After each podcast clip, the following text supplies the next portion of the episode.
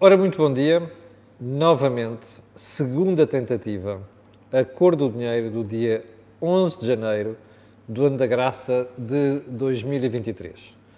O meu nome é Camilo Lourenço e, como sabe, todas as manhãs estou aqui para analisar a economia, política nacionais e também aquilo que se passa lá fora que diz diretamente respeito a Portugal. Olha, começo por pedir desculpa por o que aconteceu agora, mas é-me totalmente alheio. E, sinceramente, não é problema de rede. Não é problema de rede, porque eu tenho aqui vários aparelhos ligados e todos eles estão a funcionar. Não é um problema de rede, é uma coisa que me escapa totalmente. Como eu lhe dizia há bocadinho, já estamos outra vez com 6 minutos de atraso, antes de ontem foram 15 minutos, esta semana tem sido terrível em matéria de diretos. Mas, enfim, como eu lhe dizia há bocadinho, Uh, há muita coisa para falar sobre o que se passa lá fora, nomeadamente esta tentativa de Espanha querer outra vez mexer na fórmula de cálculo do preço de energia. E isto não é surpresa, porque os espanhóis estão todos uh, borrados de medo, perdão, desculpe uma expressão popular, uh, no governo, porque têm eleições daqui a menos de um ano e estão muito preocupados com a sua popularidade. Eu daí estas tentativas. Eu hei de voltar ao assunto, ou esta semana ou na próxima, sobre esta questão da energia, mas vamos à edição de hoje não sem antes perguntar se já viu o Think Tank, vale a pena, porque além de uma análise excelente do Joaquim Aguiar e do Jorge Barrão, que é sempre excelente todas as semanas, esta semana tem uma série de recados para partidos, nomeadamente para o PST, que precisa dar corda aos sapatos, já falámos sobre isso aqui também, e também, um, e também um recado para o Chega. Vale, vale a pena a malta do Chega olhar para aquilo, porque o Jorge Marrão diz uma coisa muito acertada sobre a atitude que o Chega tem, nomeadamente em relação à imigração. E aquilo, eu acho que ele tem razão quando diz que aquilo é um erro, mas enfim, a malta do Chega que veja e, e pense naquilo que é o conteúdo do Think Tank. Bem, vamos então à edição de hoje. Um, não sem antes lembrar que este canal tem uma parceria com o Prozis e, portanto, quando você for ao site fazer compras, ali na, na saída tem uma coisa chamada cupom promocional, coloca lá o nome Camilo e sai de lá com desconto de 10%, automaticamente, não é preciso fazer mais nada. Bem, então, vamos à edição de hoje e vamos começar, como sempre, pelo período de ordem do dia. Para falar de quê? Falar de Emmanuel Macron e da França e Macron que está em dificuldades. Porquê? Porque a França não fez aquilo que todos os países da Europa que estão com dificuldades no seu sistema de pensões têm que estar a fazer, que é uma reforma. Portugal já fez, está à rasca, desculpe uma expressão, um, vai continuar a estar à rasca, porque não é capaz de tomar medidas difíceis e, e, e medidas que depois têm de ser explicadas bem ao eleitorado. Um, mas dizia eu, a França quer alterar a idade da reforma quer, tem de baixar, aliás, tem de subir a idade de reforma dos 62 para os 64 anos, é essa a decisão de Macron, e os franceses não querem. Os franceses, como sabe, são um dos povos mais sindicalistas da Europa, e o presidente francês está com dificuldades, eh, uma série de manifestações, mas uma coisa é certa, se não mexerem no seu sistema de pensões, vão começar a passar aquilo que Portugal passou, que é, chega às reformas demasiado tarde, e um dia acorda e a malta diz assim, espera aí, afinal aquilo que eu ganhava no, enquanto estava na vida ativa, agora corresponde a cerca de 68% daquilo que eu ganhava. Ora bem, as pessoas não conseguem viver com isso. Portanto, a França precisa de pensar e implementar essas reformas rapidamente. Como eu dizia há bocadinho, estão muito atrasados, os franceses estão muito atrasados neste tema, nesta reforma do sistema de pensões e vão pagar isso caro. Bom, Portugal, a excitação de ontem. De repente, ao final da tarde, comecei a ver uma série de meios de comunicação social a escreverem Galamba, João, novo Ministro das Infraestruturas, enfant terrible, esteve reunido com a TAP. E, e, e que tal se dissessem mais qualquer coisa? O Galamba foi falar isto com a senhora Widener. Não, Galamba foi falar com a TAP. Depois começam as adivinhações. Ah, é para saber do plano de recuperação, é para saber dos resultados. Eu não sei. Mas também só gosto de dar notícias quando sou capaz de dar notícias. Dizer só que foi à TAP, não sei das quantas. Aliás, eu sei disso porque, entretanto, me telefonou uma série de pessoas Ai, Camilo, você está farto de falar da TAP, já viu o que é que se passou hoje? O que é que se passou hoje? Galamba foi à TAP. Who the hell cares? Ponto seguinte. Um, mais uma mexida tonta na lei do trabalho. Soube ontem, à noite, parece que o Partido Socialista aceitou uma proposta ou, ou terá participado numa, numa iniciativa legislativa que ontem foi aprovada na especialidade no Parlamento e que prevê que este, aliás, repare, você tem uma maioria absoluta. Houve o Bloco de Esquerda gritar todos os dias que não sei quê, não sei das quantas, mas depois eles entendem-se todos. Isto é uma proposta do Governo que tem também contributos do bloco, bloco de esquerda. E prevê que a Comissão de Trabalhadores de uma empresa tenha acesso aos critérios dos algoritmos para contratar ou despedir. What the heck?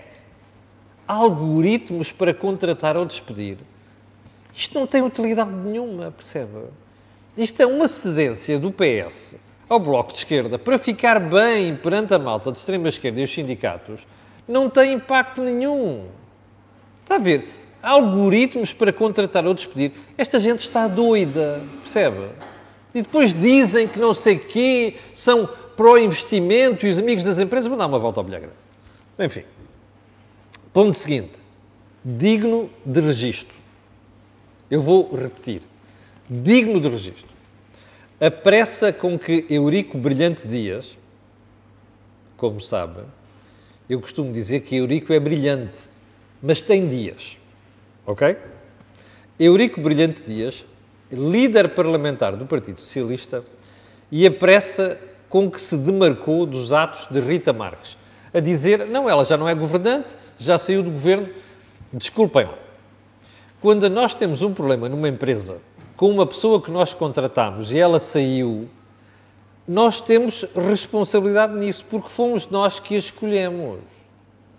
O Brilhante Dias pode fazer os pinotes que quiser, os mortais encarpados que lhe apetecer e os triplos mortais de costas que vai cair estatelado no chão nesta matéria.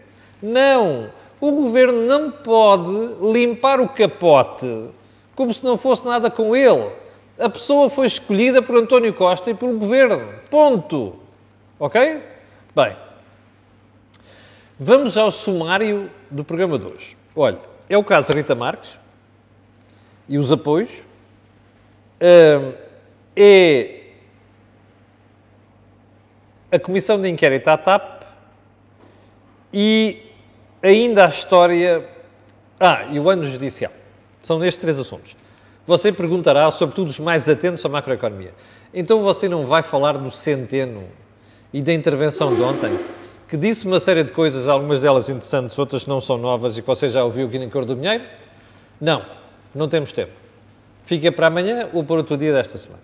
Então vamos lá. Ah, há mais um caso de hoje, sumário de hoje, que é o caso que envolve autarcas e é um daqueles casos de ilmionazo. Cheira mal. Então é assim: a Justiça foi ontem deter Miguel Reis, atual Presidente da Câmara Municipal de Espinho. Porquê? Suspeitas de corrupção e coisas que envolvem imobiliário, não sei das quantas, mais uma empresa lá da zona, da zona que já veio desmentir que está envolvida em wrongdoing e diabo Mas logo que a notícia foi conhecida, a notícia que apareceu também foi: ah, mas há um outro na calha. Chama-se, já não me lembro qual é o primeiro nome, Pinto, termina em Pinto, que é deputado do PSD, que era o anterior Presidente da Câmara.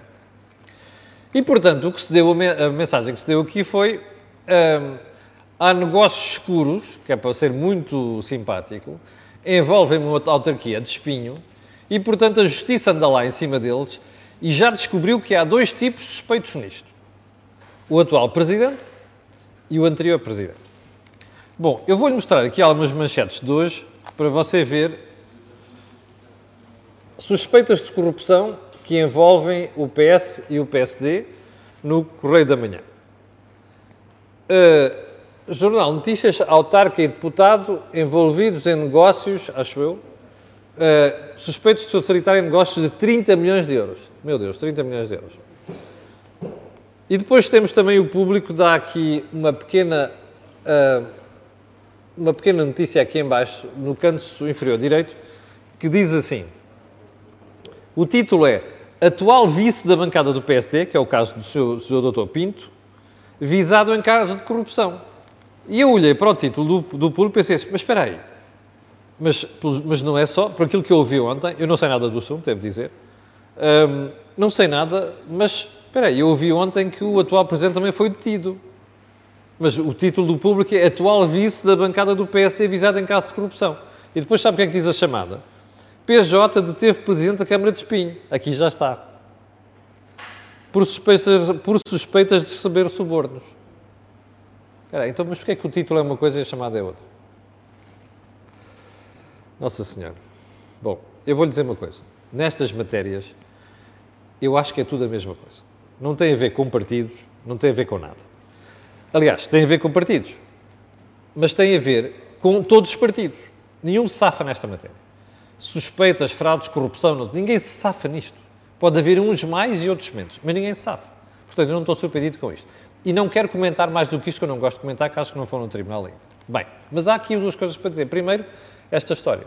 Segundo, registar que ontem, logo a seguir esta história das notícias das detenções, apareceu logo um comunicado, ou declarações da malta ali do PS, de Espinha, dizer o seguinte: Ah, mas isto não tem a ver com esta gestão, ok?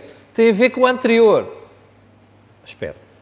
Então, se não tem a ver com a atual gestão, porquê é que foi detido o Presidente da Câmara? É estranho, não é? Quer dizer, é aquilo que qualquer idiota de rua, bicho careta, como costuma dizer, pensa. Ou a gente começa a pensar, espera aí, já começou a sacudidela da água do capote. Ah, o atual diz que é com o anterior. Eu não sei. Mas registro a pressa com que se põem a circular estas versões. E depois estes títulos que nós vimos aqui agora. Primeiro ponto. Segundo ponto. É que isto foram cinco detidos. Gente da própria estrutura da Câmara. Urbanismo, não sei das quantas, não é nada que surpreenda como você sabe, como o modelo, grande modelo de negócio das câmaras é o imobiliário, que é um problema gravíssimo em Portugal, já aqui falámos dele várias vezes, os negócios andam normalmente à volta de imobiliário. E, portanto, é aqui que depois aparecem estas poucas vergonhas. Uma coisa é certa. Isto só dá depois votos para os extremos da classe política. Compreende? Bom. Nem de propósito, ontem, um dos deputados municipais, que é do Bloco de Esquerda, veio logo botar a faladura. Ai, não sei quantos e tal, e o Diabo 4, isto aqui tem a ver com o mobiliário, e o que se passa aqui. Olhe, o Espinho é o terceiro Conselho do Porto, da zona, do, da zona metropolitana do Porto, onde o preço das casas mais subiu, as rendas são mais altas. Isso tem a ver com, diz o, diz o, o, o fantástico, brilhantemente, do Bloco de Esquerda em Espinho tem a ver com especulação imobiliária. Mas que idiotice! Então, se aqueles negócios que levaram esta malta a ser engavetada, e parece que o, o deputado do PSD também vai ser constituído arguído, segundo se diz a comunicação social, então, se houvesse tanta especulação ali e houvesse tanta construção, o preço das casas baixava e, de, e das rendas também. Ou não? Ou esta luminária do Bloco de Esquerda inventou a economia, reinventou a economia.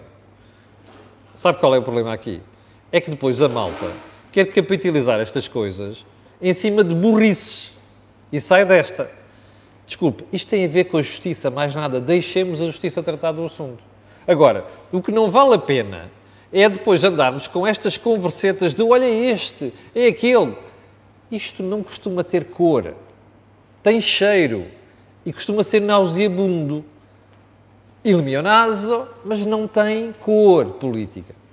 Já agora, como o deputado do PS, de quem se diz, o, o, o anterior presidente, disse de quem se diz que pode ser constituído arguído, porque vai ser retirado da imunidade parlamentar, isto cria um problema ao PSD? Cria. Porquê? Porque o deputado é vice-presidente da bancada parlamentar do PSD. Ora, isto cria um problema para ele e para a atual direção do partido. E eu estou curioso para ver, porque a direção do partido tem-se mostrado inflexível quanto a casos que envolvem suspeitas de corrupção, constituição de arguídos e não sei das quantas, pessoas do PST, estou curioso para ver qual é a decisão que vai tomar. Eu acho que ele devia demitir-se, mas pronto. Vamos então aos tantos assuntos importantes de hoje. Rita Marques, ex-secretária de Turismo, soubemos ontem, soubemos, ouvimos Catarina Martins dizer, e eu não sei se é verdade, se for verdade, fica, vale a análise que vamos fazer agora parece que assinou um dos apoios ao grupo Flatgate a uma semana das eleições. Repito, não sei se é verdade. Se for verdade, ainda é mais grave o que a senhora fez. E ainda é mais grave a sua ida para trabalhar para este grupo. Porquê? Porque já não é uma decisão longínqua que tem apenas a ver com a decisão do turismo Portugal, não sei das quantas. Como ela disse. Até pode ter sido recomendado pelo Turismo Portugal. A questão não é essa. A questão é, como estamos a uma semana das eleições, e estas decisões depois levantam celeuma, porque dá a sensação que se vai a correr a tudo o que não se aprovou anteriormente à última hora, porque dá jeito a alguém ou a alguma coisa, como estas decisões inspiram estes segundos second thoughts, é de bom senso que não se tome uma decisão e fique para o governo seguinte. Se se confirmar que foi isto que aconteceu, é mais uma vergonha e mais uma dúvida e uma mancha terrível. Não é só para Rita Marques, mas é para a empresa que a contratou. Bom, os jornais de ontem à noite e hoje sobre esta matéria dizem que os apoios totais concedidos ao grupo Flatgate Partnership totalizam 30 milhões de euros. Você acha que é pouco dinheiro? Acha que quem está na opinião pública e não só olha para isto e não fica a pensar assim, está a pagar um favor à senhora? Ah, depois destas, destas peripécias todas. Eu não estou a dizer que é verdade, estou a dizer aquilo que é o sentimento popular. Bom, o segundo sentimento popular, olha, mas porquê é que querem correr este risco tão grande? Ainda para mais porque isto se iria saber, mais tarde ou mais cedo, que um dos apoios é, ou melhor, foi atribuído a uma semana das eleições. É muito simples. Isto é mesmo grave. E suscita aquela dúvida de ah, alguém quer entrar nos circuitos de decisão do poder. Não fica bem. Repito, não fica bem apenas a Rita Marques, não fica bem ao grupo, ao grupo Flatgate. Já agora, vou repetir. O Eurico Brilhante Dias, que não nos faça de parvos. Quem a contratou tem responsabilidade nesta matéria. Quem a contratou não foi a oposição, nenhum dos partidos de esquerda nem de direita. Quem a contratou foi o Partido Socialista para o seu governo. E esse Partido Socialista tem um chefe no governo e o partido chama-se António Costa. Portanto, se façam o favor de assumir a sua quota parte de responsabilidade no erro de casting que foi a contratação da sua doutora Rita Marques. Bom, sigamos para bingo. O PS aceitou a Comissão Parlamentar à TAP. Mas teve três senões. Primeiro, não aceitou a proposta do Chega, aceitou a proposta do Bloco de Esquerda. O inefável Eurico Brilhante Dias, ontem, com um ar muito solene e grave, dizia: Não aprovamos propostas da extrema-direita. Já sabemos que aprova propostas só da extrema-esquerda não é? Aliás, o Eurico Brilhante Dias e seus companhões de ruta dormiram com o Bloco de Esquerda e o PCP durante cinco anos, ou não? Portanto, não surpreende. Mas, do ponto de vista de ético, é uma vergonha, percebe? Porque alguém está a dizer que partidos que foram eleitos pelo povo não têm credibilidade nas suas propostas. Como sabe, eu nem sequer sou apoiante do Chega Estou à vontade para dizer isto. Aliás, não sou apoiante de partido nenhum. Já disse várias vezes, a minha área é a social-democracia com pendor liberal, mas não sou de partido nenhum. Bom, mas isto é uma vergonha. Este é o primeiro senão. O primeiro senão é que Eurico Brilhante Dias esforçou-se logo por dizer que o assunto político relativo à TAP está esgotado com as discussões dos últimos dias. O que interessa aqui são outras coisas, questões jurídicas, questões financeiras, questões de competência da gestão da TAP. Por isso é que se pediu auditoria à IGF, por isso é que se é que o próprio Parlamento, depois naquilo que investigar, aquilo tem uma componente criminal e não sei das quantas. Bom, já percebeu. Eurico Brilhante Dias e o PS estão à rasquinha com este caso. E querem afastá-lo para longe o mais depressa possível.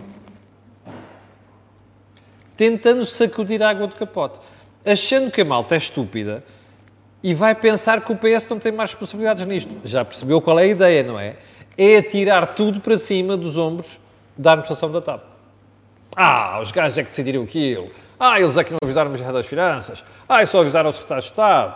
Ah, fizeram ali uma, um cálculo de muito duvidoso, porque metem lá umas férias da senhora, com 4 anos de valor de férias, não sei o quê. Ah, mas foram os tipos que disseram à CMVM que afinal a senhora saía de livre vontade e não saiu. A ideia é esta. Chuta para cima dos gajos, pá. Que é para a gente se livrar de responsabilidades. O Eurico Brilhante Dias é muito esperto, mas hum, na escola onde ele andou, já eu fui professor. Eu e muitos portugueses. Portanto, ele pode fazer, dar os pinotes se quiser, e os mortais encarpados de costas vai cair de costas no chão. E não de mergulho, percebe? Nesta matéria e noutras, porque isto não vai ficar por aqui. Aliás, como você também já percebeu, a visita de Galamba à TAP ontem quer dizer alguma coisa, certo ou não? Faites la liaison. É?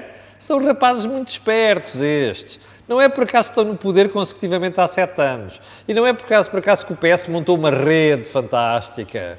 Né? Cada vez cheira mais mal, está a ver? E cada vez mostra que se está a controlar o aparelho do Estado. Não é por acaso, são os rapazes muito espertos. Mas também há gente esperta deste lado.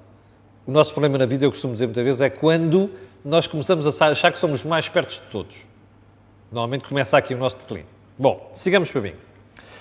Já agora mais uma coisa, o terceiro senão. Qual é que é? Faltava aqui o terceiro senão. O terceiro senão é que o PS deu a entender, ao aceitar a Comissão de Inquérito, que a Comissão de Inquérito quer investigar esta história, 2020, 2021, quando é está tudo, está tudo isto solucionado. Mas o PS já veio dizer, não, mas é melhor irmos ver outras coisas. Quais são as outras coisas? Os anos anteriores. Ah, rapazes! Onde são tão previsíveis vocês do PS, não é? Onde é que a gente já viu isto? Ah, foi no novo banco. Quando o PS ficou à rasca com o dinheiro que andou a ter que meter no banco, vendeu o banco mal, não é? E quis chamar nomes aos tipos que compraram o banco, quando a culpa é de quem vendeu. E depois andavam assim, ah, não, não, não, não, não, mas espera aí, vamos lá para trás, a 2014, quando fizeram a resolução, não sei das quantas. Não têm vergonha na cara, acham que são estúpidos. A ideia aqui é clara, é sacudir a responsabilidade desta pouca vergonha que foram os últimos anos, percebe? E tirar a responsabilidade para cima de outros. Há um conselho para o Eurico Brilhante Dias. When shit hits the fan, sabe o que, é que acontece, não sabe? Quando a lama chega à ventoinha, sabe o que é que acontece? Borram-se todos. Sujam-se todos. E eu acho que o Eurico e o PS vão se sujar nesta matéria. Bom, sigamos para bingo. Lembra-se da história de ontem? Das pensões dos 11 mil pensionistas que não foram atualizadas?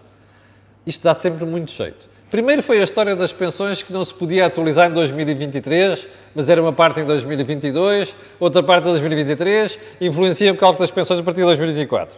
Agora é esta história. Bem, é óbvio que isto dá de jeito ao tesouro, fica com umas massinhas lá na carteira, que é uma vergonha. Mas, afinal, ontem circulou a informação que a responsabilidade até não é da Segurança Social, que, que é um Ministério deplorável nesse aspecto, com problemas administrativos graves. Mas a informação que surgiu foi: não, a portaria estava na mesa do Medina há dois meses e não foi aprovada. Eu não sei se é verdade. Mas se for, lembra-se do que eu disse ontem do Fernando Medina aqui neste programa. É roçar a incompetência à sua gestão. É borradas atrás de borradas não tem brilho nenhum. É um desastre, percebe? E esse desastre está à vista. Bom, eu acho bem que se apure verdadeiramente o que se passou. Porque se for verdade, isto é um nojo. É mais uma pedra em cima daquilo que é a gestão de medida. Bem. Último ponto hoje. Abertura do ano judicial a mesma conversa de sempre, discursos eloquentes, uh, discursos gongóricos, está a ver? A fase do Góngora, já, sabe porque, do ponto de vista da arte, arte e pintura, está a ver? Uh, discursos gongóricos. Ah, eu quando tomei posse pedi logo um pacto de regime, Marcelo. Sim. E? Há algumas coisas que foram, foram concretizadas. Quais? e que tiveram relevância? Zero. Marcelo. Depois, o Manel Soares, o presidente da Associação Sindical dos Juízes, não sei quantos. Ah, vocês fazem criticar a justiça, não sei quantos. Ah, mas não veem que o processo penal até anda rápido. Só não anda nestes pega-processos. E então, de quem é a culpa? É nossa? É! Ou é do, da comunidade da justiça? Já agora, Ministério Público, como é que é? Dizia, eu tinha aqui uma nota, que era a hipocrisia, não sei quantos, dos, dos ataques ao MP. Espera aí, sou eu que deixo fugir estas informações para a opinião pública? Que a gente vê todos os dias nos jornais? Pá, desculpem lá. Não se armem em virgens ofendidas e assumam uma coisa. A justiça é uma vergonha em Portugal. Ok? Com raríssimas exceções. E, portanto, deixem de olhar para o umbigo, olhem à volta e percebam um problema grave que é a justiça. E depois tenham coragem de participar no esforço reformista que tem que atingir a justiça também. Nenhuma sociedade se moderniza com uma justiça como nós temos.